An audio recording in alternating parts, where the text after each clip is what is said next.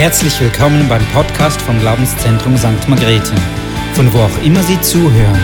Wir hoffen, dass Sie durch diese Botschaft ermutigt werden. Danke euch herzlich für die Einladung, dass ich hier sein darf. Ich habe schon viel von euch gehört und was Gott hier macht in, in eurer Mitte. Und es freut mich sehr, jetzt hier sein zu dürfen. Begegnungen mit Jesus im Alten Testament. Wie toll, dass ihr euch an diese Serie gewagt habt. Mein Doktorvater hat mal gesagt, Jesus war Alttestamentler. Wer dem nicht zustimmen kann, hat zu viel vom Wein des Marzion getrunken. Das meint ihr, ihr wisst, in der Kirchengeschichte hat man immer wieder versucht, das Alte Testament so abzuwerten. Also von Marzion an bis neulich vor kurzem Slenska in Deutschland hat den Vorschlag gebracht, wir Christen sollten doch das Neue ein bisschen als wichtiger erachten. Aber Jesus hat gelebt aus dem Alten Testament, hat den Emmaus-Jüngern sich selber erklärt aus allen Teilen der hebräischen Bibel. Das ist doch die Rede von der Torah, von Propheten und von den Schriften. Und heute wird es besonders spannend mit der Weisheit, weil das Bücher sind, die, die oft so ein bisschen stiefkindlich in den Kirchen behandelt werden. Oder predigt man über den Prediger zum Beispiel oder die Sprüche. Gewisse Leute wie Bill Johnson, weiß nicht, ob es euch aufgefallen ist, Bill Johnson bringt auffällig häufig das Sprüchebuch. Also er hat wie diese Schätze der Weisheit entdeckt. Manchmal so ein bisschen schwierig, weil die Weisheit ja ganz allgemeine Themen behandelt, wie Umgang mit Geld, unsere Moral, wie wir leben, oder denkt an, an, die, an den Snooze-Vers, geh hin zur Ameise, du Fauler, schlaf noch ein bisschen hier und da. Also solche Themen, die sind so ganz alltäglich. Und wie kann man darüber predigen am Sonntagmorgen? Wo finden wir Jesus da drin? Und ich nehme euch heute mit auf eine kleine Reise, wir können es nur streifen, aber es gibt ja im Alten Testament fünf poetische Bücher, seht ihr hier auch auf dem Bücherregal von Hiob bis zum Hohelied und vier davon gehören zur sogenannten Weisheit. Das sind Hiob, Sprüche, Prediger und das Hohelied. Also das sind die, die poetischen Bücher. Die nächste Folie. Noch, nochmals weiter. Hier seht ihr, nochmals hier. Genau, das sind diese vier weisheitlichen Bücher. Habt ihr euch auch schon überlegt, wir können nicht nur einzelne Bücher anschauen, sondern auch, wieso sind sie in der Reihenfolge der Bibel, wie sie, wie sie drin sind. Wenn wir so im Zusammenhang lesen, wieso beginnt die Weisheit mit Hiob? Oft ist es doch so, dass in unserem Leben, auch wo wir Schicksalsschläge erleben, Schwieriges, auch vielleicht Zerbruch im Leben, dass doch gerade dort auch der Moment ist, wo Gott neu zu uns sprechen kann. In den, in den Notsituationen öffnet Gott das Ohr, sagt Hiob. Dann geht es weiter zu den Sprüchen. In den Sprüchen haben wir oft so diesen sogenannten Tun-Ergehen-Zusammenhang. Also mach das, dann geht es dir gut, mach, mach es nicht, weil es dir dann schlecht geht. Oder versteht ihr so diese Kausalitätszusammenhänge? Und dann der Prediger. Und der Prediger ist ja eher so ein bisschen pessimistisch. Jetzt kann man sich überlegen, okay, sollen wir jetzt den Prediger von den Sprüchen her lesen. Also klar, es gibt so Grundregeln im Leben, aber manchmal zerbrechen sie eben auch. Oder Prediger sagt, manchmal macht ja einer äußerlich alles richtig, fürchtet Gott, und trotzdem ereilen ihn Schicksalsschläge. Oder sollen wir umgekehrt lesen? Eher zuerst ein Prediger und dann die Sprüche und dann noch das Hohe Lied. Ich finde es spannend, auch solche Fragen zu stellen, mal den größeren Zusammenhang der Bücher. Und das habt ihr jetzt ja gemacht. Ihr seid durchs ganze Alte Testament hindurchgegangen. Ich finde das toll. Wir gehen heute Morgen nur durch drei weisheitliche Bücher, nämlich die salomonischen Schriften, Prediger, Sprüche, Hohes Lied. Und mich hat begeistert, wie das Auenil ausgelegt hat in, in diesem Kommentar zum Hohen Lied. Eine alte Tradition aufgegriffen und die drei weisheitlichen Bücher mit der Stiftshütte beschrieben. Also Prediger, so den Vorhof und dann das Sprüchebuch, da geht es dann noch tiefer hinein ins, ins Gebäude, ins Heiligtum und dann schließlich ins Allerheiligtum. Das sehen wir noch auf dieser Folie. Wir gehen jetzt also so von außen zum Geheimnis hin und fragen, wo ist Jesus in diesen Weisheitsbüchern? Und wir machen einen Schwerpunkt beim Sprüchebuch, also bei, bei dieser Beschreibung der Weisheit als Person. Aber ein paar Worte noch zum Prediger einleitend, ebenso die, der Vorhof. Wir waren gerade in, in Israel mit unserer Familie und wenn man so von außen da hineinschaut, da in die Stiftshütte hineinkommt, das ist das Modell im, im Timner Park, dann seht ihr im Vorhof, da scheint noch die Sonne, im Gegenteil zum Heiligtum und zum Allerheiligtum. Und die Sonne, für mich ist das so ein Schlüssel. Gerade eben, ich habe gesagt, so dieser pessimistische Grundzug. Manchmal denkt man vielleicht, ja, was soll der Prediger in der Bibel? Das liest sich so wie die Existenzialphilosophen, so Camus und Sartre, oder wir sind einfach geworfen in diese Welt und müssen jetzt irgendeinen Entwurf machen aus diesem Geworfensein, so ein bisschen, was soll alles? Oder lasst uns essen und trinken, morgen sind wir tot. Steht ja auch im Prediger drin. Also so dieser, dieser Grundzug, ey, wo ist da Jesus? Ja, in diesem, äh, da wird man ja halber depressiv. Ähm, ich kenne auch einen Ausleger des, des Predigerbuches, wenn man so mit dem spricht, ist, der wirkt auch so ein bisschen abgelöscht. Ja, wo, wo ist er da in diesem Buch? Und wenn ihr da mal reinschaut, Nichtigkeit der Nichtigkeiten, spricht der Prediger. Nichtigkeit der Nichtigkeiten. Welchen Gewinn hat der Mensch von all seinen Mühen, mit dem er sich so abmüht unter der Sonne? Und ich glaube, das Bild vom Vorhof hilft wirklich, weil der Schlüssel zum Prediger ist ein Stück weit zum Verständnis unter der Sonne. Das ist die natürliche Sicht. Wenn wir nur mit unseren natürlichen Augen schauen, dann könnten wir verzweifeln. Oder ist doch tatsächlich, wie er sagt, wieso passiert jetzt dieser Person? Sie war so gottesfürchtig, wieso muss sie durch diese schwierige Zeit hindurchgehen? Wenn wir nicht einen Blick haben von der Ewigkeit her, dann lässt uns diese Welt tatsächlich verzweifeln. Und ich finde, deshalb ist es so gut, haben wir den Prediger auch in der Bibel, weil ich finde auch evangelistisch, es ist ein super Buch, um Anschluss zu finden. Und ich höre oft im Altersheim, du kommst ins Zimmer rein und dann sagt da, war früher in der Landeskirche tätig, ah, der Pfarrer kommt, schauen Sie mal hier Nachrichten, all diese Kriege und Erdbeben, wo ist da Gott? Das sind doch diese Fragen. Man kann doch verzweifeln, wenn man nur mit natürlichen Augen in diese Welt hineinschaut. Aber das ist eben nur der Blick unter der Sonne. Wir sehen es nochmals auf dem nächsten Bild, auch die, die Stiftshütte eben außen, da scheint die Sonne. Aber manchmal müssen wir auch an der menschlichen Weisheit verzweifeln, um überhaupt tiefer hineinzukommen, Gottes Gedanken zu verstehen. Der Prediger ist daran verzweifelt. Er sagt, ich, der Prediger, war König über Israel und richtete mein Herz darauf, Weisheit zu suchen und zu erforschen.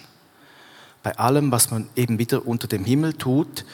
Und dann sagt er, ich sah an alles tun, das unter der Sonne, hier kommt es wieder, geschieht und siehe, es war alles eitel und haschen nach Wind. Er merkt, hey, dieser menschliche Blick bringt mich nicht tiefer hinein.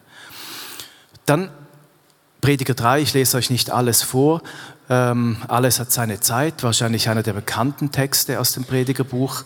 Aber merkt ihr, die Ewigkeit kommt plötzlich als Perspektive. Auch hat er die Ewigkeit in ihr Herz gelegt.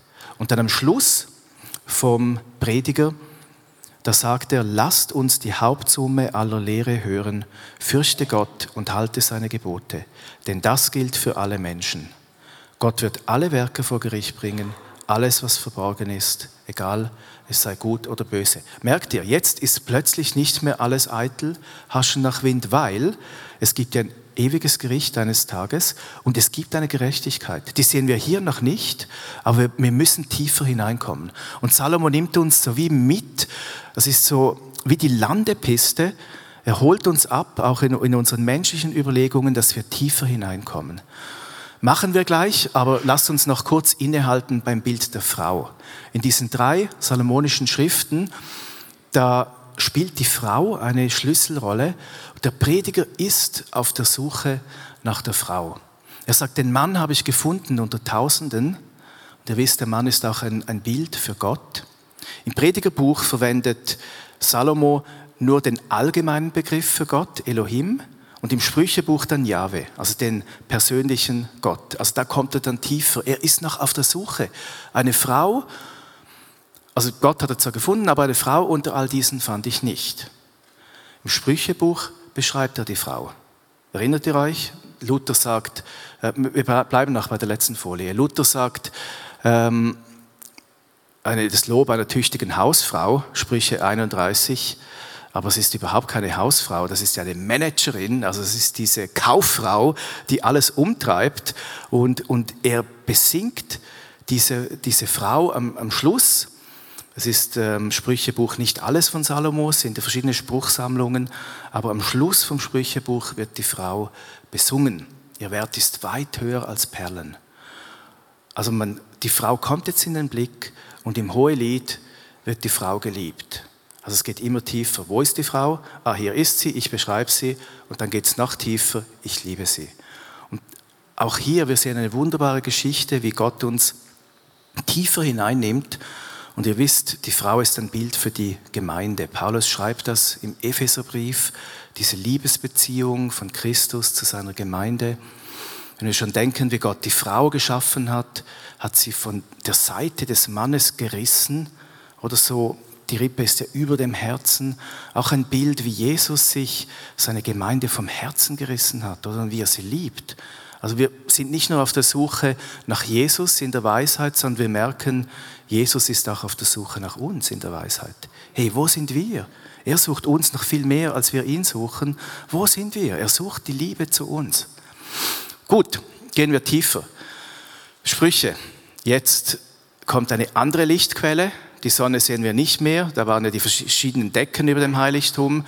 Auf dem nächsten Bild seht ihr, woher die Lichtquelle kommt. Von der Menorah. Und die Menorah besteht ja aus 66 Einheiten. Finde ich spannend, so wie unsere Bibel heute 66 Bücher hat. Sie steht natürlich für den Geist Gottes, auch ein Stück weit fürs Wort, gehört ja auch zusammen. Also wenn wir von Gottes Geist erleuchtet sind, von seiner Wahrheit, dann bekommen wir eine neue Sicht.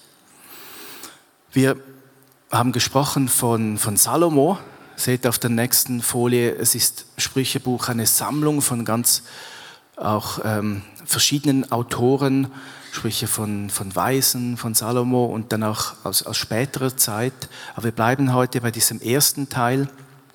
Manchmal auch so ein bisschen eine Schwierigkeit mit dem Sprüchebuch. Das Sprüchebuch zitiert offensichtlich ägyptische Quellen. Ich gehe jetzt nicht darauf ein, aber auf der nächsten Folie seht ihr bei Amenemope, diesem ägyptischen Weisheitslehrer, da finden wir Verse, die wir auch im Sprüchebuch finden. Und dann ist so die Frage, also Amenemope war vor Salomo und jetzt kann es sein, dass Salomo tatsächlich was zitiert hat aus der Umwelt, oder ist es dann immer noch die Bibel und so? Und ich persönlich finde, ich finde es so ermutigend, dass Salomo offensichtlich die Weisheit dieser Welt, auch am Hof, das beschreibt er auch, er war ja auch ähm, liiert mit, mit Ägypten. Also er hat geschaut, wo hat Gott Schätze in die Völker gelegt und, und kann ich auch was davon nehmen? Ich finde, das nimmt uns auch so ein bisschen die Angst, oder? Wir, wir können schauen, wow, wo sehe ich auch in, außerhalb der Kirche Weisheiten, die Gott geschenkt hat und mache sie mir auch, auch zu eigen. Spannend, nicht? Also ich finde, das, das wertet das Wort Gottes nicht ab, im Gegenteil, sondern zeigt auch diese Genialität von Salomo. Also er beobachtet diese Welt, eben es, es geht um ganz Grundsätzliches, verrückt den Grenzstein nicht oder wie du mit den Armen umgehst oder eben auch ähm, das ganze Thema ähm, Umgang auch mit den materiellen Gütern. Also im Prinzip ist es, die Botschaft vom Sprüchebuch heißt, ähm, Get rich to enrich others. Also quasi nutze die Güter, die Gott dir schenkt, um auch tätig zu sein. So wie ihr heute, finde ich so toll, dass ihr äh, auch spendet für die Erdbebenopfer. Also ist, ist diese Botschaft, also nutze alle Ressourcen, die Gott dir schenkt, um einen Unterschied zu machen in dieser Welt. Aber wir sind jetzt auf der Suche nach Jesus. Das ist ja das Thema eurer Serie. Und das ist spannend. Also zuerst mal, das Sprüchebuch hat jetzt eben nicht mehr diesen Blick von unter der Sonne, sondern den Blick von Gott. Die Furcht des Herrn ist der Anfang der Erkenntnis. Die Toren verachten Weisheit und Zucht. Oder Sprüche 3.18, die Weisheit ist ein Baum des Lebens allen, die sie ergreifen und glücklich sind, die sie festhalten. Das tönt jetzt ganz anders. Oder hier spricht Salomo nicht mehr unter der Sonne, sondern es gibt diese andere Weisheit. Und die beginnt eben bei der Furcht des Herrn. Und wir haben verschiedene eben Weisheitsschriften auch aus der Umwelt des Alten Testaments, zum Beispiel Ägypten, auch Mesopotamien. Und dort ist die Weisheit immer so was Rationelles, so ein Prinzip. Bei den Ägyptern zum Beispiel die Ma'at, die Weltvernunft. Und Salomo sagt, nein, nein, nein, nein. Die Weisheit, es ist nicht was, was du einfach da oben lernen kannst, sondern die Weisheit, das ist die Beziehung zu Gott. Das ist hochspannend. Die letzte Quelle der Weisheit kommt nicht abstrakt, sondern relational aus dieser Beziehung zu deinem Gott. Da kommt die wahre Weisheit. Das ist eben der Baum des Lebens. Und wenn ihr jetzt nochmals die Menorah anschaut im Heiligtum, dann seht ihr, die Menorah ist gebildet wie ein Baum. Oder un unten, es wird auch so beschrieben, so wie ein, ein, ein ja, ein, eine Pflanze mit diesen Knäufen und Sie erinnert natürlich auch an den Baum des Lebens im Paradies. Da hinten am Vorhang sind auch die Cherubim. Im Paradies haben sie den Weg versperrt und jetzt ist er wieder offen. Wir wissen, das ist alles Geheimnis von Jesus, wie er am Kreuz den Weg wieder geöffnet hat in diese Gegenwart von Gott. Das ist eben der Baum des Lebens. Der kommt von dieser Quelle, von Gott, von seinem Geist. Und das ist eben nicht ein abstraktes Prinzip, sondern das ist eine Person. Und so spannend im Sprüchebuch beschreibt Salomo nun die Weisheit als diese Person. Oder die Weisheit ruft auf der Straße, lässt ihre Stimme hören. Oder wenn Menschen Weisheit erlangen, dann ist sie besser als Silber und Ertrag ist besser als Gold. Langes Leben ist in ihrer rechten Hand und ihrer linken ist Reichtum und Ehre. Also in dieser Weisheit drin, die eben eine Person ist, ist das Leben. Und ganz besonders eindrücklich beschrieben ist sie nun in Sprüche 8. Und ich glaube, hier finden wir wirklich, werden es nach Vergleichen mit dem Neuen Testament, eine Beschreibung von Jesus, von dieser Weisheit in Person. Ich lese euch diese Verse vor, wie Salomo sie beschreibt. Der Herr hat mich geschaffen am Anfang seines Weges, vor seinen anderen Werken vor aller Zeit. In fernster Zeit wurde ich gebildet, am Anfang in den Urzeiten der Erde. Als es noch keine Fluten gab, wurde ich geboren, noch keine wasserreichen Quellen. Bevor die Berge eingesenkt wurden, vor den Hügeln wurde ich geboren. Da beschreibt er eben vor der Schöpfung. Und dann Vers 29, als er dem Meer seine Grenzen setzte und die Wasser seinen Befehl nicht übertraten, als er die Grundfesten der Erde festsetzte, da stand ich als Werkmeisterin ihm zur Seite. Also die Weisheit hat mit Gott zusammen diese Welt erschaffen. Und die Weisheit ist seine Freude. Sie war seine Freude Tag für Tag, spielte vor ihm alle Zeit. Ich spielte auf seinem Erdkreis und hatte meine Freude an den Menschen so hört nun auf mich, ihr Söhne. Wohl denen, die auf meinen Wegen bleiben. Hört auf meine Unterweisung und werdet weise und schlagt sie nicht in den Wind. Wohl dem Menschen, der auf mich hört, Tag für Tag, an meinen Türen wacht, die Pfosten meiner Tore hütet. Denn wer mich gefunden hat, hat das Leben gefunden und Wohlgefallen erlangt bei dem Herrn. Wahnsinn, nicht? Wenn wir dahinter Jesus sehen, wie Salomo diese Weisheit beschreibt. Wenn wir ein bisschen ins Neue Testament schauen, ich nehme ein paar Aspekte aus diesem Text, die Weisheit und das Wort. In fernster Zeit wurde ich gebildet am Anfang und ich war Werkmeisterin ihm zur Seite. Das erinnert doch an Johannes oder umgekehrt. Johannes beschreibt Jesus wieder so als diesen, der war von Anfang an. Oder der Logos hier auch, der diese Welt regiert. Im Anfang war das Wort, eben dieser Logos. Und war bei Gott und alles war bei Gott. Alle Dinge sind durch dasselbe gemacht. Und durch Jesus hat Gott diese Schöpfung in Existenz gebracht. Und also nicht nur die Schöpfung kommt, auch das Leben. In ihm war das Leben. Und das Leben war das Licht der Menschen. Das Licht kommt auch wieder. Er ist das Leben, er ist das Licht. Oder dann auch an, an anderen Stellen, Kolosserbrief, es ist alles durch ihn und zu ihm geschaffen. Und er ist vor allem und alles besteht in ihm. Hebräerbrief, Gott hat durch seinen Sohn gesprochen, durch den er auch die Welt gemacht hat. Ich finde es so wunderbar, wie Gottes Wort so konsistent ist. Oder es ergänzt sich perfekt, wie Salomo das gesehen hat. Dann noch der Aspekt der Freude auch. Ich war seine Freude Tag für Tag. Bei der Taufe von Jesus zitiert der Vater im Himmel, es ist eigentlich ein Zitat aus dem Propheten Jesaja, Du bist mein lieber Sohn, an dir habe ich wohlgefallen. Und ich habe mich gefreut an dir. Du bist es. Und so schön, wie Salomo eben diese Weisheit beschreibt, wie sie spielt vor Gott. Oder die Schöpfung, es war ein Spiel, da ist Freude. Gott hat Freude am Leben, wie er das alles in Existenz gebracht hat.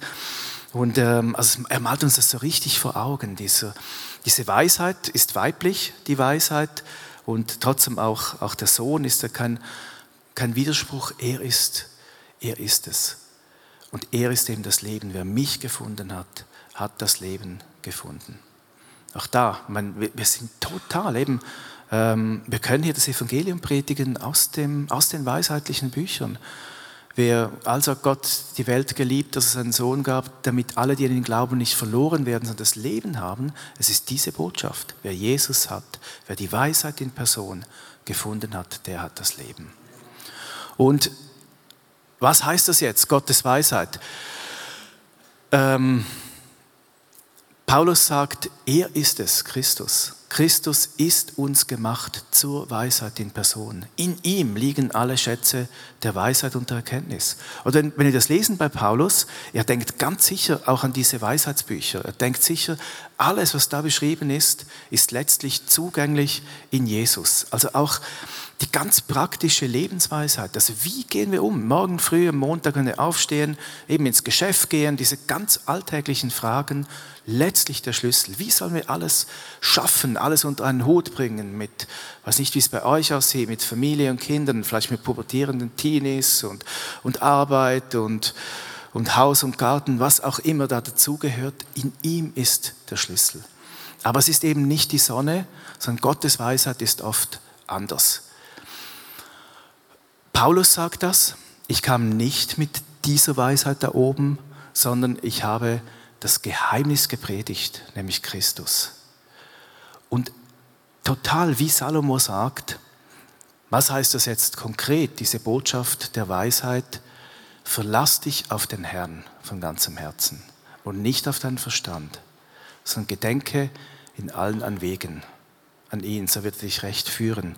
Das heißt eben, leb nicht einfach unter der Sonne, sondern geh, zu, geh zur Quelle des Lichts bei ihm, zum Menorah, zum Baum des Lebens, schöpfe aus ihm.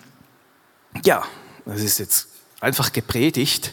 Und was, was heißt jetzt? Ich merke gerade, ich musste in letzter Zeit Entscheidungen fällen. Ähm, da habe ich so zwei, dreimal äh, auch, auch eine Anfrage bekommen. Ich habe gedacht, toll, äh, mache ich. Und habe ich gebetet und ich habe einfach keinen Frieden gespürt. Ich habe gemerkt, eigentlich von daher würde ich sagen, ja, ja, das müssen wir tun, aber hier unten, ich habe keinen Frieden. Geht es euch manchmal auch so? Wir haben schon Umfragen gemacht ähm, in der Gemeinde, wo ich damals Vikariat gemacht habe. Da haben die Leute gefragt, ja, wie merkt ihr jetzt, was der richtige Weg ist? Wie spricht Gott zu euch? Und das häufigste, was genannt wurde, war Friede oder Unfriede. Und manchmal bewegt auch Dinge vor Jesus. Und manchmal haben wir tiefen Frieden in unserem Herzen. Und da oben wir denken, oh nein, das ist ja, das ist hirnverbrannt, ja. Wie soll ich das schaffen? Aber wir merken, nein, wir müssen es tun. Das ist Gottes Weg. Und manchmal denken wir hier oben, wow, eben toll und komm, lass, mach das. Und da unten, mm, ähm, irgendwas sagt mir, es ist nicht der Weg Gottes. Und ich glaube, das ist eben, da trainiert uns Jesus drin, ihn zu suchen und ähm, wir müssen da manchmal eben weg von draußen hinein in die Kammer, in seine Gegenwart und dort hören, hey, was hast du? Ich habe auch für heute Morgen nach diesem Vers über den Lehrer, es ist Jesaja, aber es geht ins gleiche Thema. Der Lehrer wird sich nicht mehr verbergen, sondern deine Ohren werden hinter dir das Wort hören. Das ist der Weg, den geht, weder zur Rechten noch zur Linken. Ich glaube, das ist Weisheit, diese Stimme zu hören, Das ist der Weg. Aber wie können wir dann wissen, dass es ein guter Weg ist? Wie können wir auf diese Stimme hören, eben uns von der Menorah leiten lassen, nicht vom Natürlichen? Letztlich geht es doch nur, wenn wir wissen, diese Stimme meint es gut mit uns. Da ist einer, der liebt mich. Und deshalb glaube ich, wir können nicht über Weisheit reden, ohne über das hohe Lied zu sprechen. Es greift wie zu kurz, weil die tiefste Form der Weisheit ist letztlich die Liebe. Wir können noch so alles verstehen. Letztlich, der Sinn des Lebens ist die Liebe. Liebe Gott, deinen Vater, oder mit aller deiner Kraft und deinen Nächsten wie dich selbst, sagt Jesus. Liebe in der vertikalen und in der horizontalen. Das ist die tiefste Form der Weisheit. Und deshalb müssen wir noch tiefer hinein, nicht nur im Heiligtum stehen bleiben, sondern ins Allerheiligtum, zur Bundeslade, zur Präsenz Gottes, da hat er gewohnt, in diesem Zelt. Und wir wissen, der Vorhang ist zerrissen durch Jesus. Wir dürfen kommen, hineinkommen zu ihm. Zum Abschluss noch so ein paar Stellen eben über diese Liebesbeziehung von Gott und uns. Salomo geht tiefer hinein. Die Frau ist nun gefunden, der Bräutigam auch. Und er beschreibt dieses Wechselspiel, die höchste Form der Weisheit, als pure Liebe. Die Braut sagt, ich bin eine Blume in Sharon, eine Lilie im Tal. Und dann der Bräutigam, wie eine Lilie unter den Dornen, so ist meine Freundin unter den Mädchen. Und wenn wir es jetzt so lesen, hier ist Jesus, nicht nur als die Weisheit, sondern als der Liebhaber. Oder es geht von, von der Perspektive draußen im Vorhof, ja, es gibt noch mehr, als wir sehen, hinein, ja, ich habe sie gefunden, noch tiefer, ich liebe diese Weisheit, ich bin mit dir in Beziehung. Und wie er uns sieht, so schön, so ist meine Freundin unter den Mädchen, wenn Apfelbaum unter den wilden Bäumen. Und der Apfelbaum ist ein Bild für die Liebe. Unter dem Schatten zu sitzen begehre ich, seine Frucht ist meinem Gaumen süß. Er führt mich in den Weinkeller und die Liebe ist sein Zeichen über mir. Es geht letztlich um diese tiefste Form der Weisheit von ihm zu uns. Das ist das Zeichen über uns, so wie wenn wir bei diesem Bild bleiben vom Allerheiligtum. Das heißt ähm, Heiligtum der Heiligtümer auf Hebräisch, das Allerheiligtum. Und das Lied der Lieder ist das hohe Lied, also ist dieselbe grammatikalische Form. Lied der Lieder, Heiligtum der Heiligtümer, auch das eine Parallele. Und in diesem Allerheiligen sehen wir diesen wunderschönen Vorhang oben, die Decke. Und wenn wir uns jetzt vorstellen, wir sind in ihm und sein Zeichen über uns ist die Liebe. Unter dem Apfelbaum, diesem Ort der Begegnung. Apfelbaum kommt auch am Schluss noch vor vom Hohelied im Kapitel 8, wo Salomo seine Braut trifft und kennt ihr sicher eine der bekanntesten Verse, leg mich wie ein Siegel auf dein Herz. Deine Liebe ist stark wie der Tod und Leidenschaft unwiderstehlich wie das Totenreich. Ihre Glut ist feurig und eine Flamme des Herrn. Die Freundin lehnt sich jetzt so richtig auf ihren Liebhaber, als sie merkt, ich kann ihm vertrauen, ich folge ihm. Der Apfelbaum, dieses Symbol der Liebe. Ich hatte vor kurzem einen lustigen Traum, da hat irgendwie Abraham kam vor und ganz viele Apfelbäume und dann bin ich so erwacht mit diesem Gedanken ans Hohelied. Ich habe gedacht, wie schön, also wenn wir irgendwo eben aus dieser Quelle des Glaubens schöpfen können und dann immer wieder diesen Ort der Liebe suchen. So interessant, nicht dieser Weisheitslehrer Salomo, er kommt am Schluss zur Liebe. Ich schließe noch ab mit Hohelied 5. Ein Freund steckte seine Hand durchs Riegelloch und mein Innerstes wallte ihm entgegen. Da stand ich auf, dass ich meinem Freund auftäte, meine Hände troffen von Myrrhe. Myrrhe ist ja so das Parfüm der Liebe, meine Finger von fließender Myrrhe am Griff des Riegels. Also seht ihr, da sehen wir diese Liebe. Es ist nicht nur wir suchen die Weisheit, wir suchen Jesus im Alten Testament, sondern er kommt. Er möchte nahe zu uns kommen. Es geht durch den Vorhang tiefer hinein und habe dann noch ein Bild mitgebracht von diesem Vorhang, der ins Heiligtum geht und dann ins Allerheiligtum bis zur, bis zur Bundeslade. Ich möchte gerne ja, noch, noch für verschiedene Anliegen beten. Also einerseits, dass wir diese Weisheit finden bei Jesus, dort, wo er sie gerade braucht. Also Sprüchebuch eben ist so praktisch. Es geht da um unsere Lebenssituationen. Und du weißt selber, vielleicht bist du gerade in Beziehungen oder nicht weißt, wie weiter, beruflich Situationen, Entscheidungen, die anstehen. Wir als Gemeinde. Und ähm, ich habe so im Vorfeld wie so ein Schiff gesehen, so auf dem Meer. Und das Schiff braucht immer wieder den Kompass. Und ich möchte beten, dass ihr, wo, wo ihr es gerade braucht, dass ihr diesen Kompass findet. Und vielleicht braucht ihr auch heute Morgen einfach eine Berührung von Jesus, vielleicht für euren Körper, Heilungsschub irgendwo. Viele haben auch gerade irgendwelche Viren, Grippeviren, was auch immer, oder, oder auch was Ernsteres. Jesus kann alles heilen, möchten wir auch beten. Gibt am Schluss auch noch das Angebot.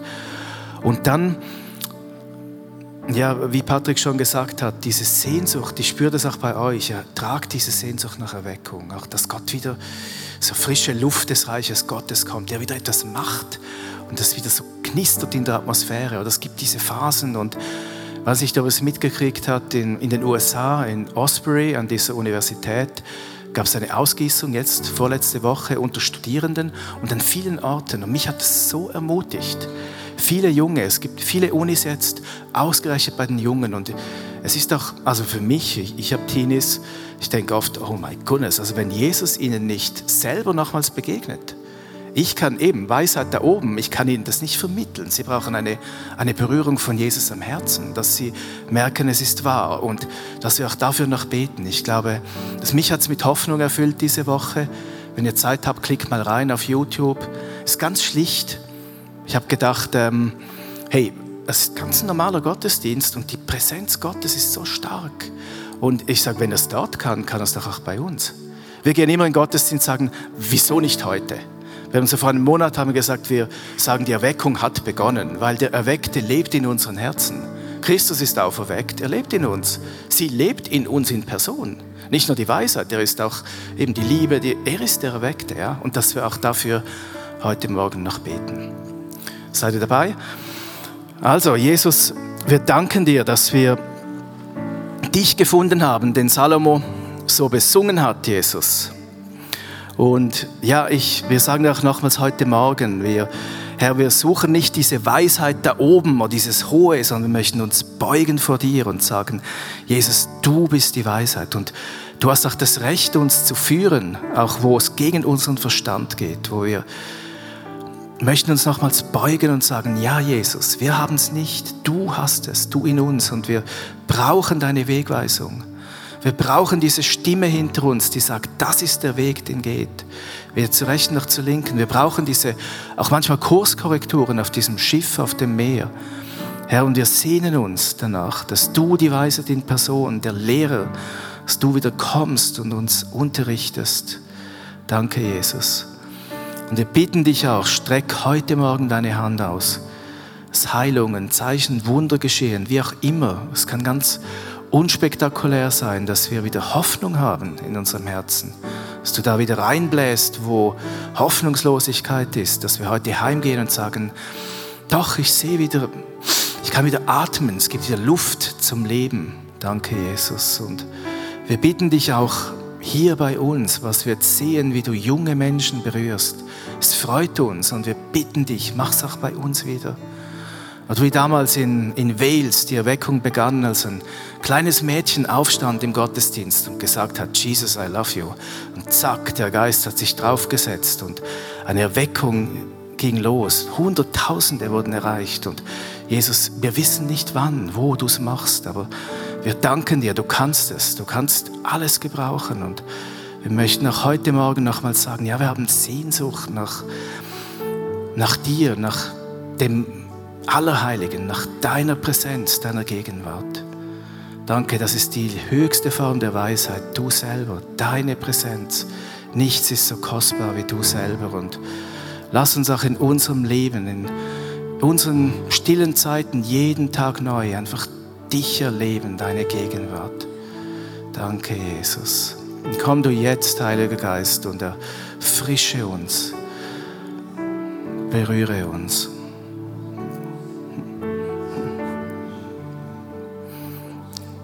Danke, Jesus.